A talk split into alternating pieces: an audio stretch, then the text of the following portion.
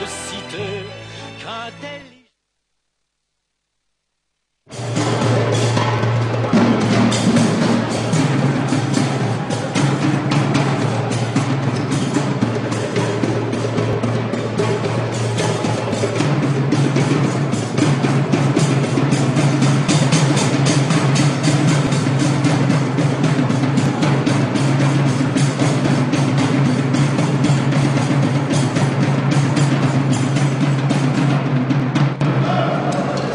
pour vous dire que ce qui vous attend, c'est, ça peut être à la fois quelque chose de, ça va être quelque chose de très dur, mais de très beau si vous le réussissez. La seule façon de le réussir, c'est que, en vous êtes rentré en guerre aujourd'hui. C'est pas simplement une lutte, c'est la guerre. Ils vont essayer de vous faire croire que vous coûtez trop cher.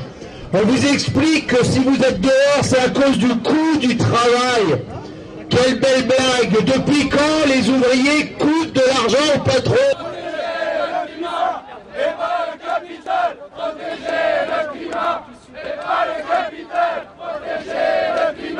et pas le capital, protéger le climat et pas le capital. Le problème, c'est que on a une, politique qui est euh, décalée euh, sur euh, ce qu'est la, la, société réelle, quoi. Et, euh, enfin, la société de la rue, la société du quartier, la société de la ville. Ouais, c'est sûr, j'ai fait passer des gens, mais moi, je m'en fous leur loi. Enfin, c'est pas que je m'en fous leur loi, c'est que je vais pas demander les papiers aux gens de savoir s'ils ont leurs papiers, ils ont pas leurs papiers. Si la loi, c'est ça, ben, il faut changer les lois, puis c'est tout, quoi. Allez, bonsoir, c'est les Régors chaque semaine sur les Colis Garrigues à Montpellier, Canal Sud à Toulouse, la locale à Saint-Giron et bien évidemment Radio Primitive sur Reims où cette émission est réalisée. Les Grégor, une parole anarchiste communiste Bon. Alors, Oui, alors ce soir, on va vous présenter une émission qui a été réalisée par des, des jeunes euh, exilés euh, de Lille, du collectif des Olieux. On en a parlé assez souvent euh, à cette antenne. Euh, donc c'est un collectif qui s'est organisé pour euh, et qui fait régulièrement des émissions de radio euh, avec Radio Campus et des gens de la CNT et des gens du collectif des Olieux, voilà. Et donc là, ils prenaient, ils prenaient en main complètement une émission. euh, ils vont présenter plusieurs interviews. Il y en a qu'on a qu'on va pas qu'on va pas passer cette fois-ci parce qu'ils ont interviewé euh, petit Bouchara. On attendra un petit peu euh, pour euh, la rediffuser. Mais en tout cas, euh, c'est c'est vraiment. euh, Enfin moi, ça m'a vraiment euh, enthousiasmé quoi cette leur leur leur prise en charge de de de, de leur lutte quoi finalement. Et ils ont interviewé une personne qui est championne de boxe à Lille qui, vous entendrez ça, qui s'est vu décerner une, une médaille d'or euh, par la ville euh, de Reims, euh, par Non, la de ville Lille. de Lille, pardon, je me gourre, par la, la, la maire de Lille. euh, Aubry. Madame Aubry. Et donc, vous allez entendre, c'est assez étonnant puisqu'en fait, euh, Adeline euh, Boucher refuse cette, cette médaille et explique longuement pourquoi euh, elle, non seulement elle est solidaire euh, des des mineurs isolés euh, des Olieux et euh, totalement solidaire de leur lutte et pourquoi elle refuse cette médaille. Donc euh, bon, bonne écoute et on se retrouve dans une trentaine de minutes. Radio Campus sur l'émission des Olieux. Présent ici au plateau tous les jeunes du Olieux. Bonjour. Bonjour. bonjour. bonjour.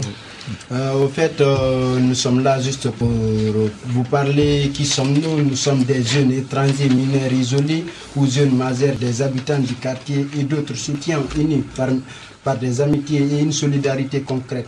Nous, fais- nous faisons, nous faisons, le collectif organise l'accompagnement des jeunes dans leur démarche administrative individuelle, dans le rendez-vous de la police aux frontières, leur évaluation mise à l'abri et dans les aides médicales.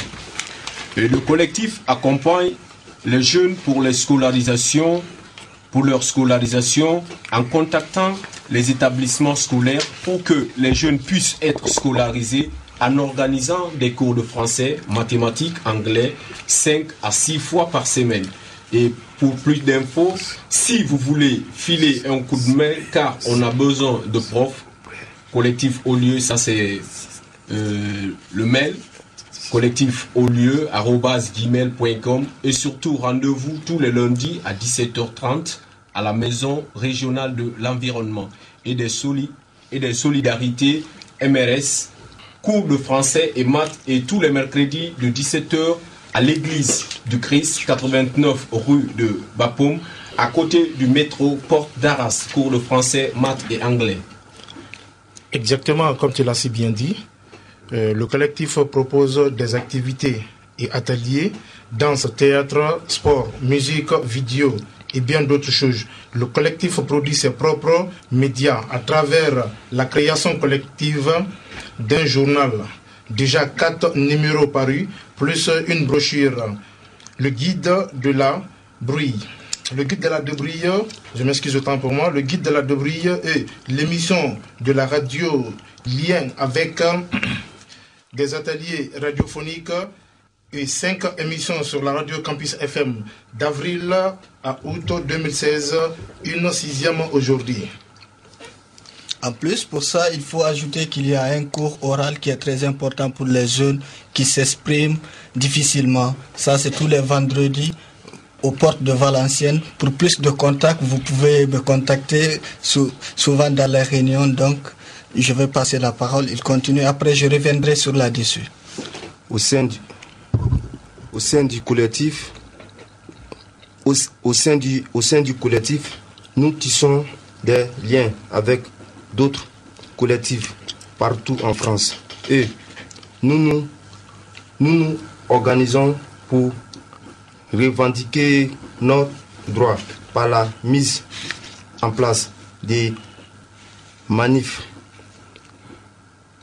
rassemblements, actions cibles ciblées, ciblées auprès des institutions, restaurants, EMA, département. Donc euh, le collectif euh, se réunit tous les dimanches à partir de 13h pour partager un repas et à 15h pour la réunion.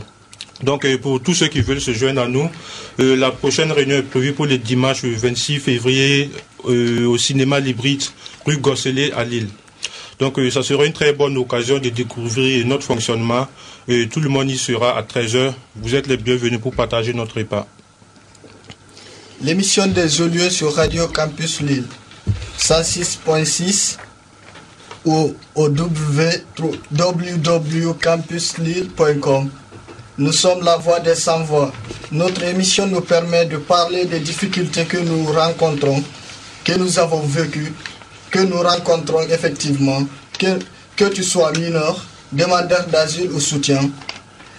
Elle nous permet d'évoquer nos projets individuels ou collectifs de micro à main, nous partons également à la rencontre des autres pour leur demander leur avis et découvrir leurs activités, qu'ils soient habitants du quartier, artistes, militants, travailleurs sociaux, associatifs ou d'autres personnes.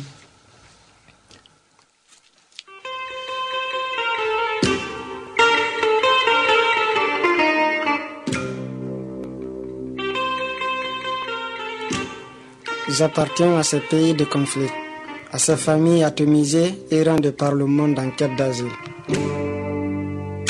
J'appartiens à ce monde qu'on a malicieusement baptisé tiers monde. J'appartiens à ce monde victime d'exploitation économique et écrasé par le système politique des plus forts.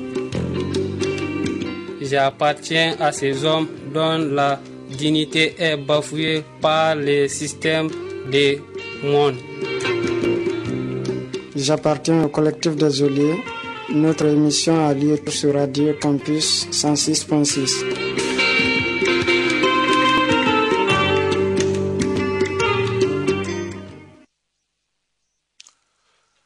Donc euh, on va vous passer le discours d'Adeline, euh, une championne de la boxe française euh, qui fait partie des membres du collectif des Olieux, une qui agit beaucoup pour notre cause. Donc euh, dans quelques instants. Comme vous savez, la solidarité existe toujours, même si certains ont tendance à, à penser que cette solidarité n'est que dans l'écrit. Aujourd'hui, nous nous intéressons à la championne d'Europe de la boxe française 2016, aujourd'hui appelée la championne de la solidarité, qui s'appelle Adeline. Pour commencer, nous allons vous faire écouter un enregistrement qui a été pris le 4 janvier 2017 à la mairie de Lille. Adeline y était invitée pour la remise de la médaille de la ville.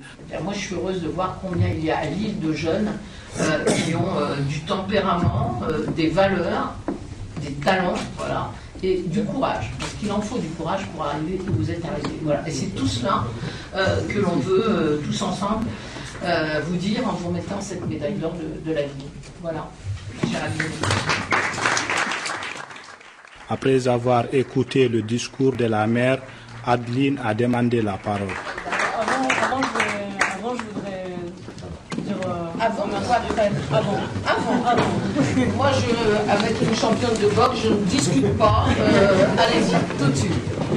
Alors, j'ai préparé mon petit discours.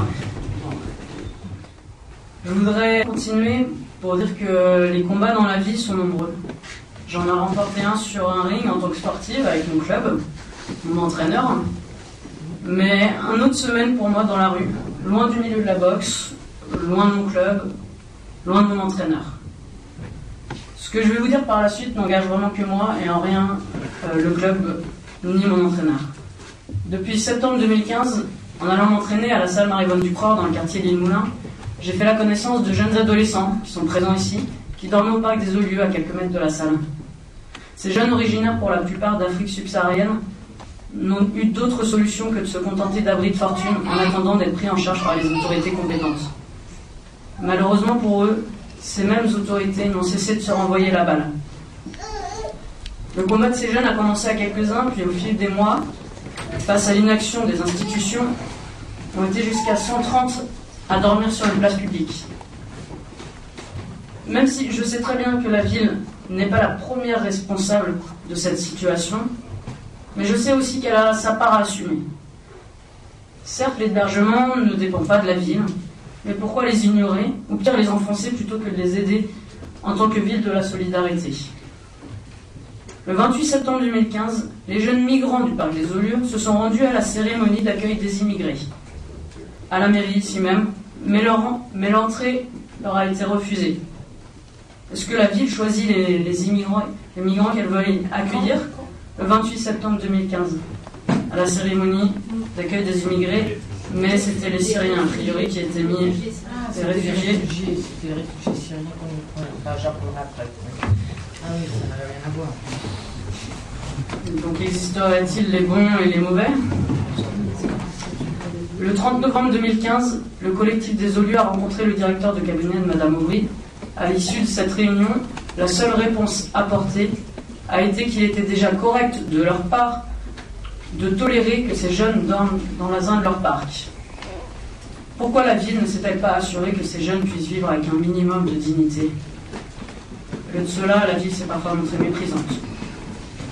L'eau de la fontaine sur la place voisine a été coupée. Le lampadaire au-dessus du camp n'a pas été réparé. Des ordures n'ont pas été ramassés pendant plusieurs jours, se transformant en une montagne de détritus. La mairie a attendu que le collectif se mobilise par différentes actions pour remédier à tout ça. N'aurait-elle pas pu réagir avant? Le 25 avril 2015, la ville de la Solidarité a même été plus loin en ordonnant le retrait des toilettes sèches construites un mois et demi plus tôt par des habitants solidaires. Certains jeunes ont été réduits à choisir de ne plus s'alimenter pour ne pas devoir faire leurs besoins Malgré deux courriers qu'ils ont envoyés à la mairie pour leur expliquer cette situation et demander des toilettes chimiques, les jeunes n'ont reçu aucune réponse. Enfin si, le retrait des toilettes, sans aucune autre solution. MSF, qui agit principalement dans les zones de conflit, a même été forcé d'en installer des sanitaires en plein cœur de la ville de Lille. N'y a-t-il pas un problème La mairie de quartier a même été jusqu'à demander aux jeunes de faire attention aux plantations sur le parc. Donc la ville se soucierait-elle plus du paysage que la, vie d'une centaine de jeunes? Non seulement cette ville n'a pas apporté son aide aux jeunes, mais elle a aussi été à l'initiative de l'expulsion du parc des Olieux. Certes, des solutions précaires ont été proposées à certains jeunes suite à l'évacuation. Je dis bien précaires parce que ces solutions sont tellement précaires que 70 jeunes placés à Dunkerque aujourd'hui ont commencé depuis hier à faire une grève de la faim. Mais aujourd'hui, des dizaines d'autres se retrouvent encore dehors, encore plus isolés, encore plus invisibles qu'avant. Face à l'urgence et au froid, Une réponse a été apportée le 10 décembre. L'occupation d'une maison vide depuis plusieurs années appartenant au CHR. Après seulement dix jours, ce lieu a à son tour été expulsé. Une dizaine de fourgons de la police nationale, de la PAF, la police aux frontières, du RAID ont été déployés sur place. Cette réaction ne semble-t-elle pas démesurée face à la quinzaine de personnes présentes dans cette maison?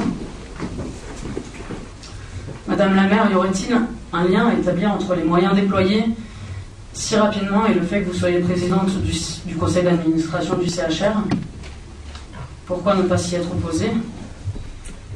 Madame la maire, serait-il possible d'envisager un bail précaire pour réouvrir cette maison ou une autre Il existe des maisons vides sur l'île. Et cet endroit pourrait redevenir ce qu'il était.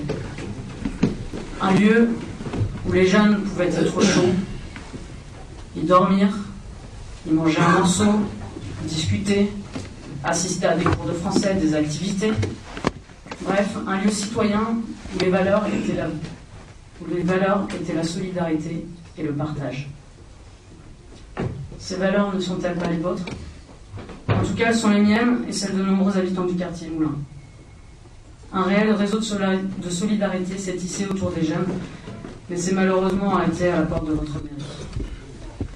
C'est pour ces raisons et par respect pour tous ces jeunes que, en tant que citoyenne engagée, je ne peux donc pas accepter la médaille d'une ville qui, elle, ne s'est pas engagée dans ce combat. Mais si vous le permettez, et si mon club le souhaite, j'aimerais que cette médaille leur revienne pour mes performances sportives. Afin de faire un pas ensemble vers cette solidarité, si vous le souhaitez, si vous l'acceptez, j'aimerais proposer à Hadj, un jeune, qui pourrait vous dire quelques mots sur, sur la situation des jeunes.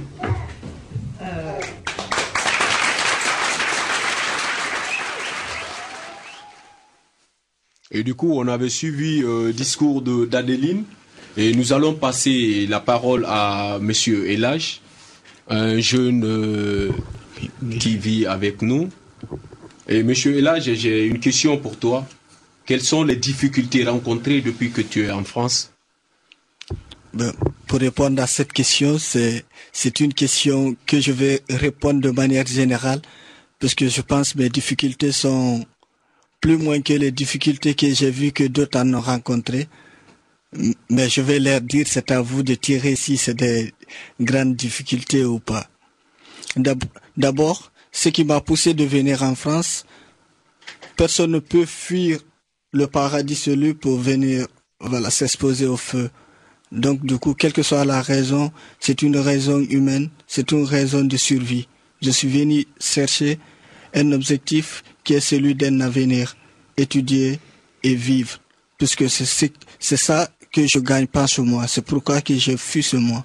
Et c'est pourquoi que tous les jeunes qui viennent ici aujourd'hui, qu'ils soient nombreux ou pas, c'est pour cette raison qu'ils sont là. C'est pour chercher un avenir meilleur. Mais du coup, les difficultés que j'ai rencontrées d'abord sur la route et en plus ici, ça m'a totalement traumatisé. En France, ici, arrivé en France, je pensais que je, je, je vais avoir, puisque je comprends un peu le français, c'était un pays de mon pays qui a colonisé mon pays, qui a, voilà, la France, c'est l'Afrique, c'est la Guinée. Donc, je pensais que la France pourrait me secourir. Mais du coup, à ma grande surprise, j'ai trouvé que c'est une désillusion totale. Rester dans la rue, dormir dans les métros. Tu, es obligé de manger qu'une seule fois dans la journée pour ne pas avoir envie d'aller aux toilettes. Tu n'as pas d'argent. Tu es obligé de gêner des fois. Tu te couches dans la rue.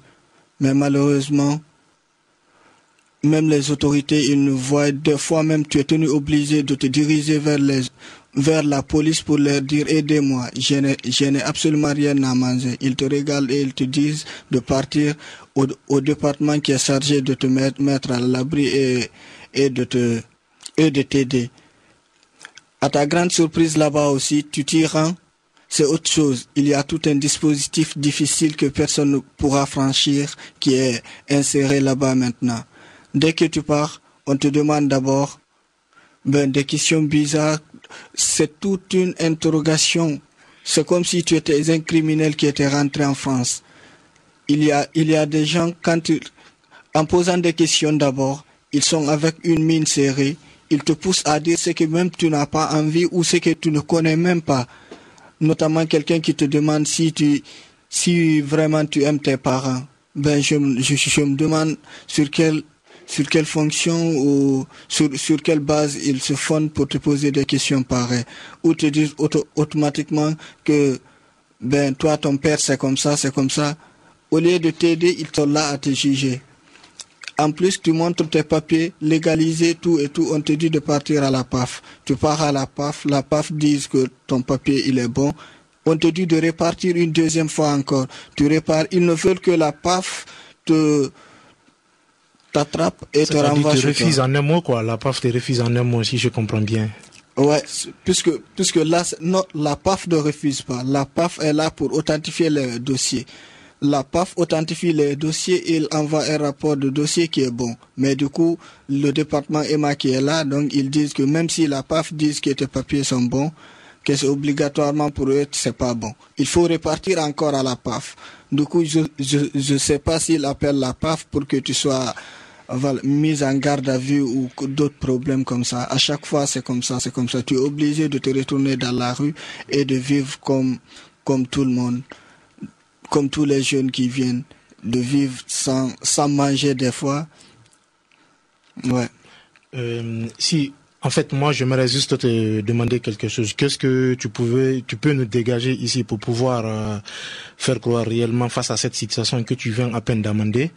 Et quelle est l'idée que tu peux nous donner pour pouvoir au moins trouver une solution Si c'est une question d'aborder pour plaider, plaider ou trouver une solution face à cette euh, problématique qui se trouve en face de nous ici? Parce qu'on ne peut pas rester en pensant savoir que quand on quitte dans notre pays, précisément en Afrique noire pour la France, il y a une cause bien déterminée. Donc, euh, vu par rapport à ça, est-ce que tu peux essayer de, de parler un peu là-dessus? Ça dit quel est ton engouement que tu peux faire de faire sortir pour que et puis c'est au moins accepter, ça dit nous dans la société française ici quoi. Ben, moi pour ça, il faut, pour, pour juger quelqu'un, il faut, le, il faut savoir le connaître d'abord. Quelqu'un que tu ne connais pas, tu ne peux pas le juger de criminel ou pas. Je pense qu'il y a tas de personnes aujourd'hui qui nous ont soutenus, qui sont derrière nous. Ils ont appris à nous connaître d'abord. C'est pour, c'est pour cela qu'on vit ensemble.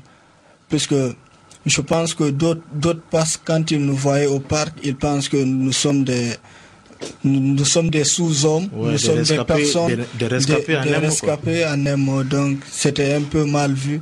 Mais dès lors qu'ils ont pu à nous approcher et rester ensemble, ils savent qu'on a une certaine mentalité et on a un certain nombre de savoir-faire et de savoir-vivre. Je pense que ce qui est important dans tout ça est de nous approcher et de nous aider. Euh, j'aimerais un petit peu augmenter sur la question que tu viens de poser à notre ami là. Si j'aimerais juste dire, si euh, il voit réellement on vient ici, si au fait on peut pas, si tu vois on vient ici en Europe ici, c'est pour chercher une meilleure avenir. Donc mon ami le disait, tu peux pas courir, euh, tu laisses comme on appelle le paradis, tu rentres dans l'enfer. S'il voit on court là-bas pour venir ici, c'est pour chercher une vie meilleure arriver ici aussi, si réellement ils voient qu'on on fait sortir, on leur montre les papiers, c'est parce que ici d'abord nous, c'est nous, d'abord les papiers sont pas considérés au maximum. Mais ici, s'ils voient qu'on leur montre ces papiers, c'est parce que réellement c'est la seule preuve qu'on a avec nous. Mais ici, quand tu montres les papiers aussi, ces papiers-là, ils te disent réellement, euh, des fois dans le département à l'imagité, ils te disent réellement, as, ce qui t'a parlé, ça va pas à ce que tu, à, ce que tu ressembles, tu vois. Ou bien ils disent réellement, euh, ta manière dont tu es comme ça, ça ressemble pas à une personne, alors que tu as les papiers, tu les as montrés, ton acte de naissance. Moi, c'est juste ça je voudrais augmenter. Merci. Euh, moi, je voudrais rebondir euh, sur le discours d'Adeline à la mairie euh, quand elle a refusé le médaille de la ville. Et tu as assisté à cet événement-là et c'était prévu que tu prennes la parole. Et finalement, ils n'ont pas accepté que tu prennes la parole. Qu'est-ce que tu voulais leur dire ce jour-là? Ben, Tout d'abord, je voulais me présenter pour que les autorités me voient puisqu'ils se focalisent sur une thèse que toutes les personnes qui viennent avec les papiers qui ne sont pas forcément des mineurs. Je voulais je, je, voulais être en face d'eux pour qu'ils me regardent consciencieusement, pour qu'ils jugent ben, si je suis mineur ou majeur. Je, je sais ça ça sera un peu difficile pour eux, mais je pense consciencieusement, s'ils me voyaient, ma corpulence, tout, tout, tout, je, je pense qu'ils pouvaient juger quelque chose. En plus de ça, s'ils disent qu'ils qu'ils sont partis au parc, à, chaque fois, ils nous, ils nous, ils nous aidaient. Moi, j'ai moi, moi, j'ai duré au parc. Pas beaucoup de temps, mais quand même, j'ai fait un peu de temps au parc, mais je n'ai jamais vu la mère là-bas ou une autorité, simplement des soutiens qui viennent nous aider. Je n'ai jamais vu une autorité là-bas dire qu'on est, on est venu aujourd'hui aider, aider, des trucs comme ça, tels qu'ils le disent. Et quelle a été la réaction de Martine Aubry euh, quand tu voulais prendre la, la parole? Ben, elle n'a pas accepté. Ben, elle n'a pas accepté.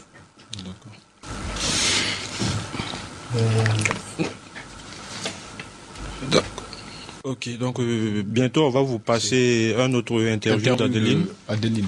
Bon, là, je voulais, je voulais justement profiter de l'occasion, remercier Adeline pour, pour, pour ce qu'elle a fait au nom de tous les jeunes, puisque elle a sacrifié quelque chose qui est, de son effort, c'est-à-dire avoir sacrifié sa médaille pour, pour aider les gens. Je pense que ça, c'est moral. Ce n'est pas du tout un but lucratif, mais elle a fait parce qu'elle est humaine, quel que soit le jugement des autres. Moi, je pense qu'elle a fait humaine et je profite l'occasion aussi de saluer les parents qui m'aident et tout le monde. Merci la famille de Ron aussi. Et Madame Catherine, merci. Et Simone, merci tout le monde, puisque c'est eux qui nous donnent l'envie de vivre aujourd'hui car on est totalement désespéré. Si on est habillé, on est, on est, on est élégant comme ils le disent souvent. C'est puisqu'ils sont là, ils nous soutiennent partout. Ben, qu'on les remercie beaucoup. Merci. Comment tu te ressens d'avoir refusé la médaille de la ville de Lille? Alors je me sens tout d'abord soulagée euh, parce que en accord avec mes idées et mes valeurs, je me voyais mal accepter cette médaille et, et faire semblant et dire merci à, à Martine Aubry, merci à la ville, alors que je sais très bien que, que la ville n'a pas fait certaines choses euh, pour, euh, pour ces jeunes qui, qui dorment dehors. Ensuite, je me sens en colère, car il n'y a toujours pas de changement. Euh, Ce jour-là, j'ai eu l'opportunité de m'adresser à la ville de Lille. Euh, j'ai exprimé mon, mon mécontentement par rapport à, à leur inaction, euh, mais j'en veux plus largement euh, au département ou à l'État euh, et à la politique d'accueil qui est faite aux, aux mineurs isolés étrangers. Euh, Quand je dis politique d'accueil, ça serait plutôt de non-accueil puisque euh, ils subissent vraiment euh, de la maltraitance. Lorsque les jeunes arrivent en France, ils doivent ils doivent être ils rentrent dans un véritable labyrinthe administratif puisqu'ils doivent être ils doivent prouver leur minorité. Et ce temps-là dure très longtemps. Ça peut durer 7 mois, 8 mois, allant jusqu'à un an ou plus. Et pendant ce temps, les jeunes ne sont ni mineurs ni majeurs. Donc ça veut dire qu'ils n'ont pas le droit d'être aidés ni par le département parce qu'ils ne sont pas mineurs, mais ils ne peuvent pas bénéficier non plus de, de l'aide de l'État puisqu'ils ne sont pas majeurs. Donc les autorités ne cessent de se renvoyer la balle. Y compris la, ville de, Lille, ce que j'ai dit dans, dans mon discours le, le 4 janvier. À chaque fois, on, dit que la, on n'a pas assez d'argent en France, mais par exemple aujourd'hui, le département embauche un cabinet d'avocats, donc dépense son argent pour euh, faire en sorte que ces jeunes euh, ne soient pas euh, confirmés mineurs auprès des juges des enfants. Donc ça veut dire que le département utilise cet argent non pas pour aider les jeunes, non pas pour les accueillir, mais euh, plus euh, pour de la, répé- de la répression et euh, faire en sorte qu'ils soient réellement invisibles. Euh, Est-ce que la, re- la refus de, de, de la médaille, tu as pris la décision seul ou bien avec le club?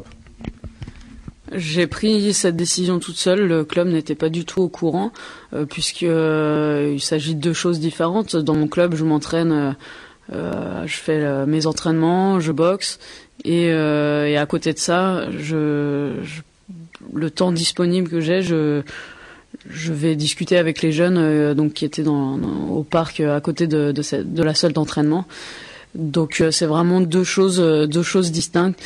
Et euh, j'ai vraiment pris cette décision toute seule, euh, pas du tout en lien avec mon club, mais euh, cette décision elle était euh, normale et pour moi je pouvais pas faire autrement puisque ça faisait près d'un an que, que je côtoyais ces jeunes et, et c'était logique que je refuse euh, la, la médaille de, de la ville pour eux, pour, pour les jeunes.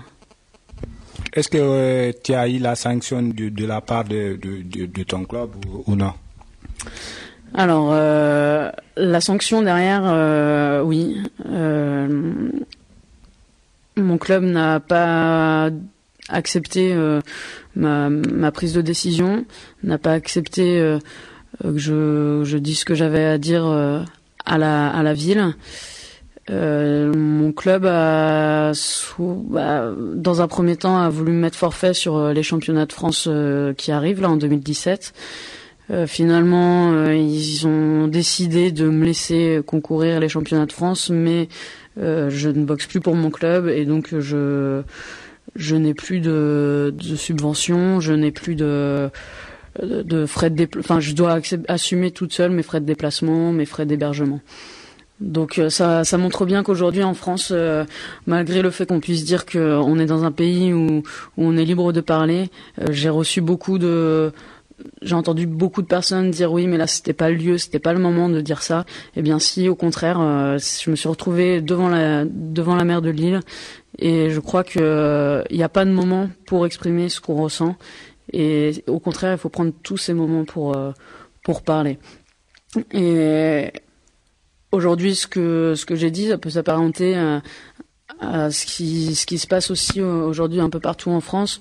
Euh, par exemple, euh, le, une, éducatrice euh, est menacée de licenciement à Chalon euh, puisque elle a, elle a dénoncé les, conditions de, non-accueil euh, et du mal-être des, mineurs isolés étrangers euh, euh, dans, sa ville et, euh, et qui s'est conclu euh, en plus à, enfin pas qui s'est conclu mais où il y a eu un un jeune euh, qui s'est suicidé, euh, Denko Sissoko, à- le 6 janvier dernier à Chalon, euh, parce qu'il a eu peur que, que, les, que la police vienne l'emmener.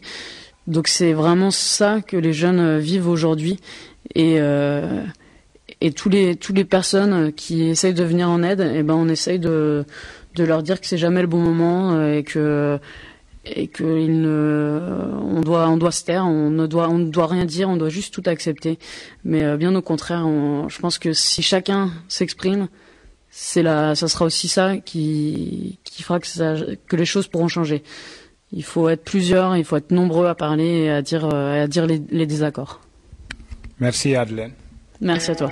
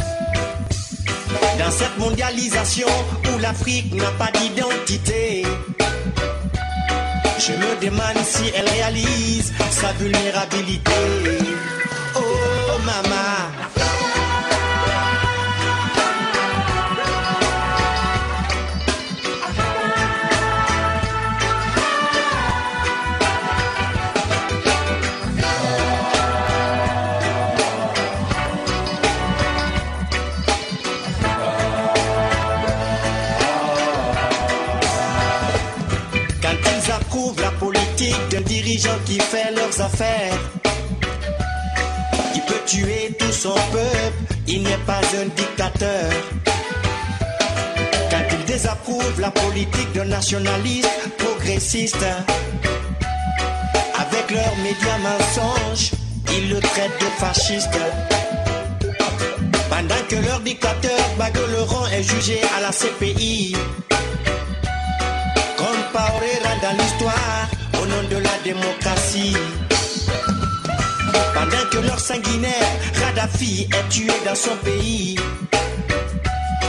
Au nom des droits de l'homme, Sassou et Biya sont libres.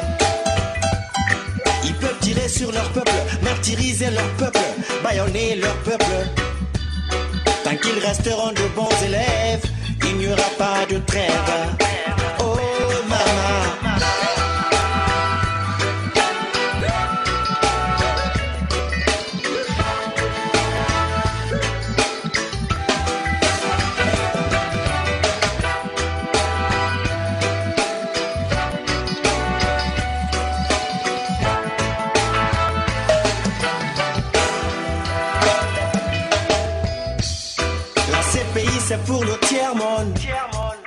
Les dirigeants du tiers-monde. Les peuples du tiers-monde. Sinon Blair ne serait pas libre.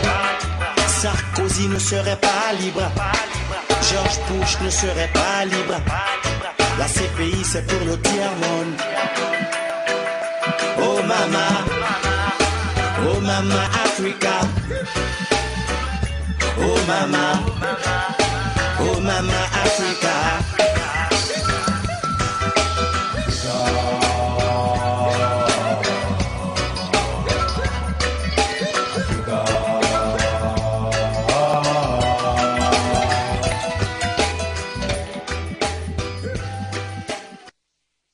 Donc, c'était un extrait donc d'une émission de Radio Campus à Lille, l'émission de la CNT qui a été prise en charge complètement par les jeunes du parc des Olieux, des jeunes mineurs euh, étrangers isolés.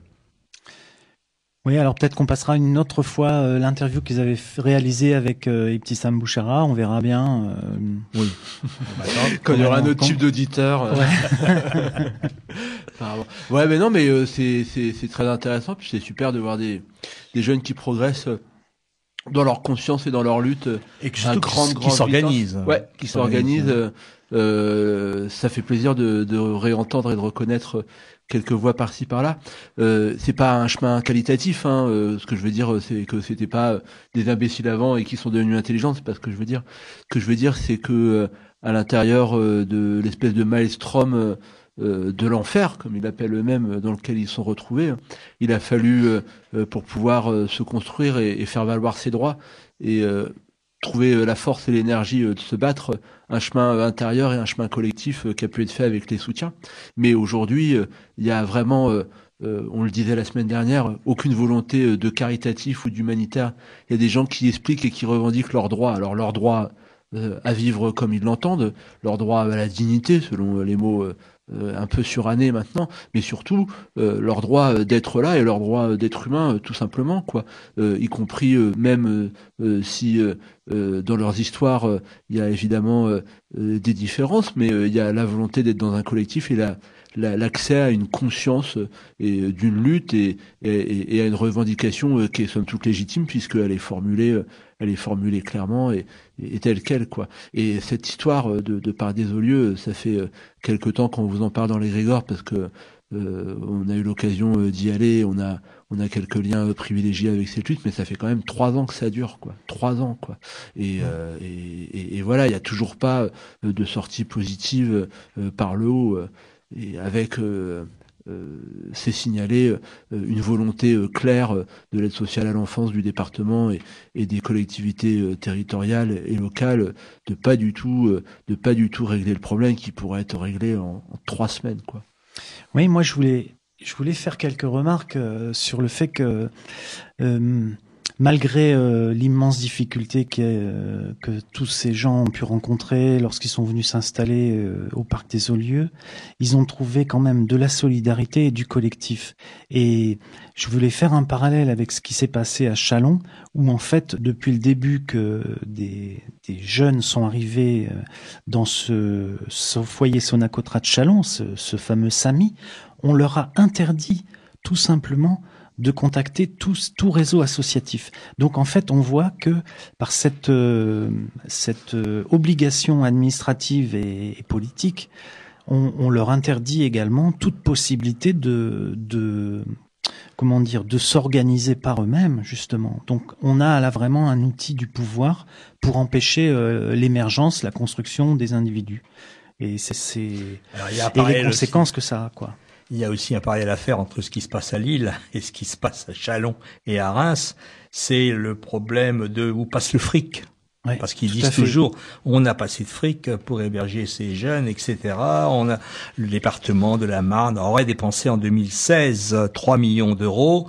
Or, comme à Lille, il y a un cabinet d'avocats qui est grassement payé, qui est tous les jours, toutes les semaines, toutes les semaines à un nouveau dossier de, de plainte de justement du département pour faire en sorte que le jeune en question ne soit pas reconnu comme étant mineur. Et ça, ça coûte des ronds. Hein, ça coûte des ronds. Ah, on peut dire que, je pense, une évaluation comme ça, je l'évalue moi à 2000 euros euh, à chaque euh, chaque cas pour le cabinet d'avocats en question. À noter que ce cabinet d'avocats est malheureusement un cabinet qu'on a bien connu, mais bon, euh, le problème finalement, il est beaucoup plus vaste que ça. Euh, il y a aussi le fait qu'il y aurait des tests osseux euh, qui seraient faits euh, pour déterminer si le jeune est mineur ou majeur. Alors, faut rappeler ici que les tests osseux, eh bien, c'est déjà une atteinte à la dignité humaine, puisque la plupart du temps, les jeunes qui se proclament mineurs ils ont les papiers adéquats, c'est-à-dire qu'ils ont un acte de naissance et souvent, la plupart du temps, un passeport qui a été fait euh, à partir de cet acte de naissance et que ça c'est pas reconnu puisque eh bien on, leur dit que de toute façon si le passeport est vrai reconnu par la PAF il a été fait grâce à des documents falsifiés et pour ça on te sort la preuve du test osseux, qui n'est pas une preuve, puisque les spécialistes scientifiques disent qu'on peut largement se tromper de deux ans Hein, de deux ans pour un test osseux, qu'on peut ensuite, si on fait la radio d'un certain nombre de parties de, de, comment dire du corps humain, eh bien il y a il peut y avoir des différences entre le bras et l'épaule, par exemple, de plusieurs mois voire plusieurs années hein, sur la même sur le même individu. Bon, ça a été prouvé par A plus B que c'est vraiment ce test osseux c'est un non-sens. Et puis on en avait parlé euh, ici euh, quand on s'était entretenu avec euh, l'avocate qui représente les, les, les, mineurs, qui est spécialisée là-dedans. Les tests osseux et les normes qui sont définies pour déterminer les majorités ou les minorités des individus sont issus de, de comment dire de normes qui ont été fabriquées et collectées dans les années 30 sur des populations slaves. Donc on voit tout à fait comment scientifiquement ça correspond avec des populations d'Afrique subsaharienne ou d'Afrique centrale, quoi. Enfin, c'est une foutaise, quoi. Puis de toute façon, avant le test osseux, il y a tout un tas d'entretiens et d'examens euh, biologiques et physiques qui sont totalement humiliants, quoi. Euh, avant, et c'est vraiment, c'est vraiment, euh, enfin, dégueulasse, quoi, de soumettre. Oui, alors, il y a une question d'ailleurs dans, le reportage qui est symptomatique des, des flics, on peut dire, on peut appeler ça des flics, hein, même si c'est plus que ça. on leur, on leur, on les essaye de les culpabiliser en leur demandant s'ils aiment leurs parents. Mm-hmm. Parce pourquoi? Parce qu'ils ont quitté leur pays. Et on essaye de les culpabiliser, mais si vous n'aimez pas vos parents, puisque vous n'êtes pas resté chez vous. Mhm. Là, c'est incroyable. Et alors peut-être aussi, ouais, oui, bah de toute façon tous les tous les tous les les arguments sont utilisés euh, par la PAF. Euh, on a des gens qui sont complètement en dehors euh, de, de, de, de, ce que de ce que peut être une situation humaine d'une part et, et, comprendre ce que c'est que de partir de chez soi et qu'est-ce que c'est de vivre dans un pays en guerre. De toute façon, ce pays, cette cette société est sortie de l'histoire, comprend rien et c'est certainement pas en étant avec un uniforme qu'on comprend encore mieux quoi. mais bon, peut-être une différence qualitative par rapport à ce, qui s'est passé au parc des Olieux, parce que maintenant ça se passe un peu euh, en dehors. Euh, le, le, nom est gardé parce que ça a été le truc symbolique. C'est d'abord, euh, à la différence de Chalon, la situation a été, je dirais, encore pire puisque les gens dormaient dehors. Et, et, donc effectivement, ils n'étaient pas cachés, quoi. Il y a un peu quelque part, on l'a dit ici, entre guillemets, une situation de quasi carcérale de du, du, du, foyer de Bellevue, hein, puisqu'on mmh. enferme des gens dans 9 mètres carrés, et puis euh, ben voilà, on les garde, on, on, veut dire, on garde le couvercle dessus, quoi. Et puis euh, ben euh, la solidarité, elle s'est construite, je dirais d'abord en premier par des gens qui ont réagi et qui habitaient et qui passaient devant tous les jours, quoi, et qui n'avaient pas forcément ce background ou, ou, cette envie euh, euh, politique ou humanitaire ou caritative, c'est simplement des, des gens qui ont réagi comme s'ils réagissaient par rapport à leurs voisins, quoi. Et quelque part, en plus, on est à Lille, euh, le parc des Olieux, il est juste à côté de la place Von Honecker, euh, qui est une place assez connue pour, comment dire, le fait qu'on pouvait trouver quelques produits. Euh, et de l'alcool également sur euh, sur le match qui est en face. C'est un coin très très populaire. On est en ZSP, hein, zone de sécurité prioritaire, un quartier pauvre, un moulin, hein, très très pauvre. Et donc là quelque part, et eh ben c'est pas quelque part. D'ailleurs, je vois pas pourquoi je dis quelque part. On a clairement une solidarité de classe, quoi, en fait. Mmh. Hein. Euh, et donc, euh, bah, forcément, tout ça, cette solidarité directe et concrète, comment je dirais, elle a été dépollué ou non pollué tu vois par le caritatif quoi. Ce qui fait que les choses euh, avancent beaucoup plus vite quoi. Ce, qu'on ce que je veux pas dire par là c'est que, euh, que, que les gens à Chalon et les gens qui sont solidaires euh, des mineurs à Chalon ils le font mal ou ils le font pas. Au contraire ils le font très très bien et c'est c'est magnifique qu'il y ait encore des gens avec tout toute la merde qu'on nous déverse tous les jours à la télé et dans les journaux qu'on puisse encore avoir des réactions de solidarité quoi. Mais c'est vrai que le baser uniquement sur le caritatif, le dépolitiser, euh, oublier euh, son caractère euh, social de masse et de classe, quelque part, pour moi, pour nous-mêmes, je crois, c'est s'amputer d'armes et supplémentaires, quoi, qui permettraient de, densifier le combat et, et, lui donner une épaisseur peut-être qui pourrait être un peu plus subversive, quoi, et donc quelque part aboutir aboutir à la victoire. Hein. C'est souvent le cas hein, dans, dans, dans, les luttes de sans-papiers et, dans les luttes pour les sans-papiers ou la solidarité avec les sans-papiers. On a parfois euh, cette absence de politisation qui, en fait, malheureusement, euh, euh empêche de, de, comprendre la situation qui est absurde. On en parlait la semaine dernière avec le collectif 51. Ouais. C'est un problème politique, quoi. Ben justement, moi, je voulais, ça me, ça me J'aimerais bien qu'on parle, si tu as des éléments sur, euh, parce qu'à un moment donné, on parle que 70 jeunes ont été euh, euh, emmenés vers et dispatchés vers différentes villes, vers Dunkerque notamment, et différentes villes du Nord. Mais je voulais faire un parallèle avec quand tu parlais de solidarité de classe. La semaine dernière, il y avait euh, le passage d'un document euh, assez intéressant, un film d'animation. Je ne sais pas si j'en avais parlé euh, lors de l'émission, mais non, pas parlé ce film s'appelait, ce document s'appelait Les rêves persistants. Et en fait, qu'est-ce qu'on voyait, qu'est-ce qu'on rencontrait dans ce, ce, petit document? On rencontrait un, le, le personnage central, c'est un pêcheur de Lampedusa. Et, euh, et donc on, se rend compte que ce pêcheur, il exprime tout à fait naturellement euh, sa solidarité vis-à-vis des migrants en détresse euh, dans leur embarcation, et lui se retrouve en situation de pêche. Et eh ben, il dit tout simplement, il aura, il les a sauvés euh, parce que pour lui c'était absolument naturel. Mais dans son récit de, dans son histoire, quand ce pêcheur raconte son histoire de cette rencontre, qui était une vraie rencontre pas unilatérale, qui était une rencontre euh, avec euh, des gens, euh, et il, exprime qu'ils lui ont beaucoup apporté et que se sont beaucoup apportés mutuellement. Mais ce que je voulais souligner, c'est que quand il raconte son histoire, c'est des gens qui sont allés bosser aux États-Unis, qui ont galéré en tant que, travailleurs aux États-Unis, que là, il a rencontré des gens d'un point de vue cosmopolitique, et que c'est en cela qu'il était solidaire également, si tu veux, vis-à-vis des gens qui sont en, dans cette migration assez tragique de la Méditerranée.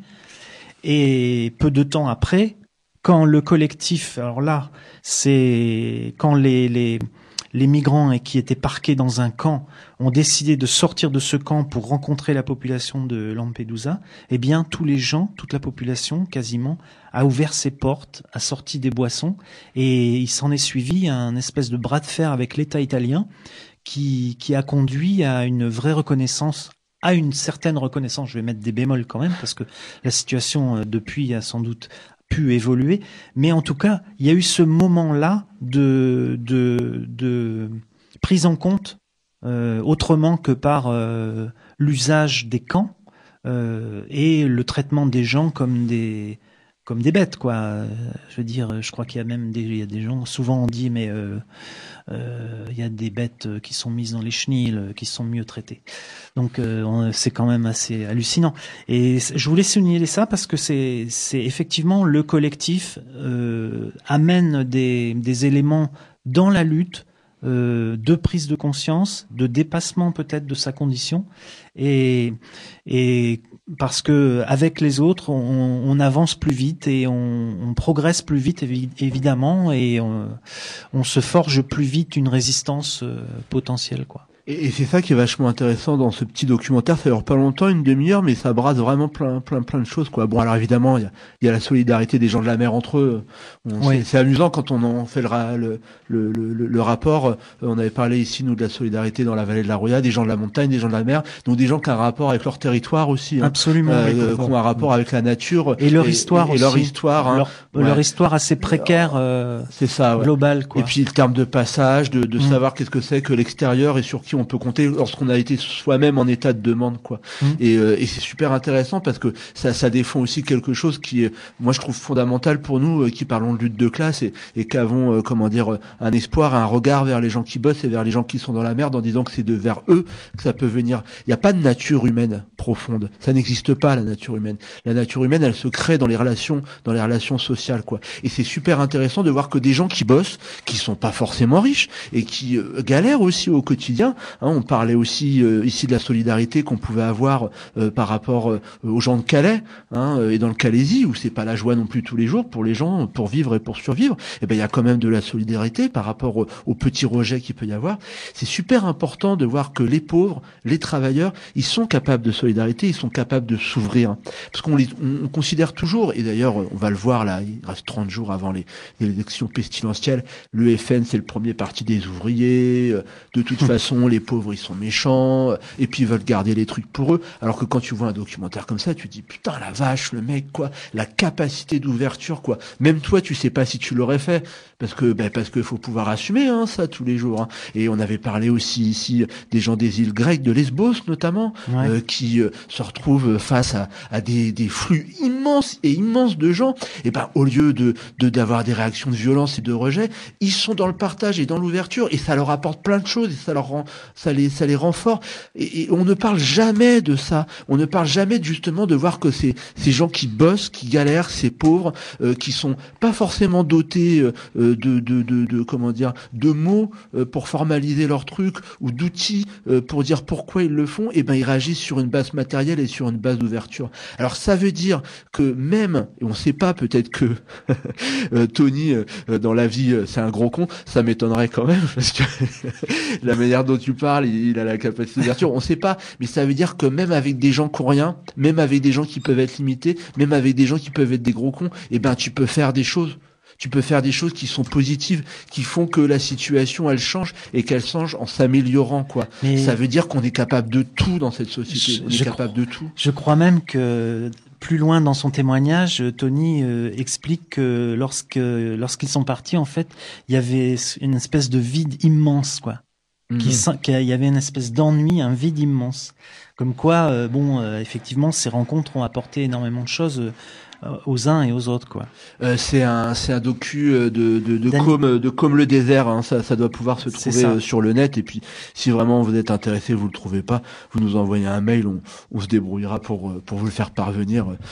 Euh, par, par, pigeon, par... par, rapport, par rapport à ce que vous avez dit, par rapport aussi au reportage, il y a quelque chose qui me paraît important euh, de signaler, de, de souligner, dirons-nous, la différence qu'il y a entre soutien et solidarité. Mmh. Le soutien, euh, ben, on le rencontre, euh, c'est généralement un truc que tu soutiens, mais t'es extérieur finalement. Tu, tu, tu, tu fais une pétoche, euh, tu fais, euh, je sais pas, tu, tu fais une prière pour, pour d'autres, tu soutiens, tu donnes du fric pour ceux qu'on ont. Et puis la solidarité, c'est autre chose. La solidarité, c'est un échange. C'est un échange et tu essayes dans cet échange, et eh bien effectivement, ça t'apporte des choses. Autant tu dois donner et autant recevoir.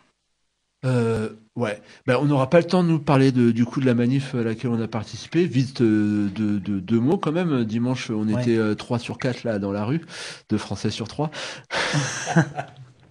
Et euh, bah, c'était pas mal quoi hein, quand même. Hein. Je sais pas ce que oui globalement. Ouais. Oui, moi je trouve que c'était pas mal. Il y avait, il y avait. Alors c'était pas mal. C'était, il y a eu un blackout, un blackout énorme mmh. sur l'annonce de cette manif.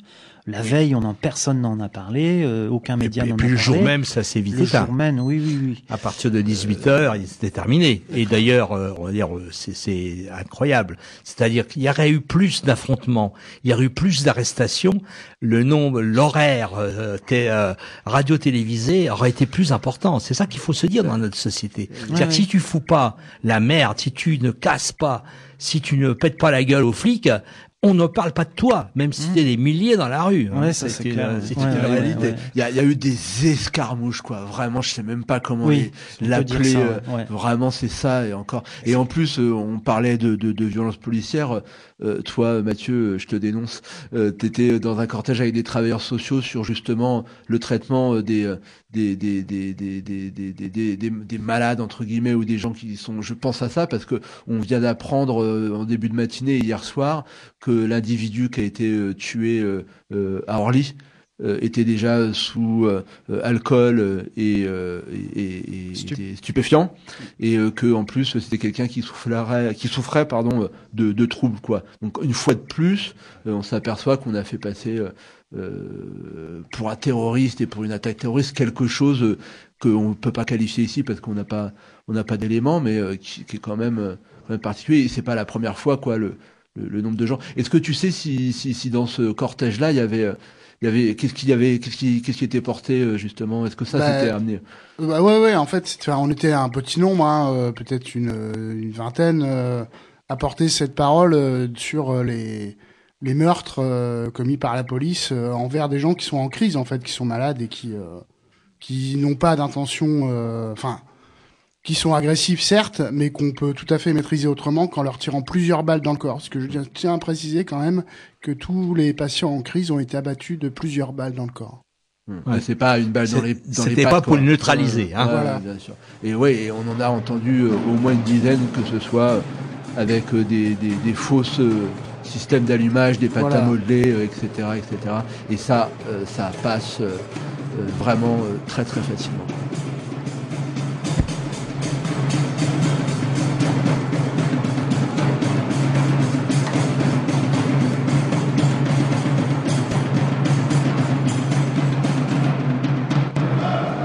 Simplement pour vous dire que ce qui vous attend, c'est, ça peut être à la fois quelque chose de, ça va être quelque chose de très dur, mais de très beau si vous le réussissez. La seule façon de le réussir, c'est que, en fait, vous êtes rentré en guerre aujourd'hui. C'est pas simplement une lutte, c'est la guerre. Ils vont essayer de vous faire croire que vous coûtez trop cher. On vous explique que si vous êtes dehors, c'est à cause du coût du travail. Quelle belle blague Depuis quand les ouvriers coûtent de l'argent au patron?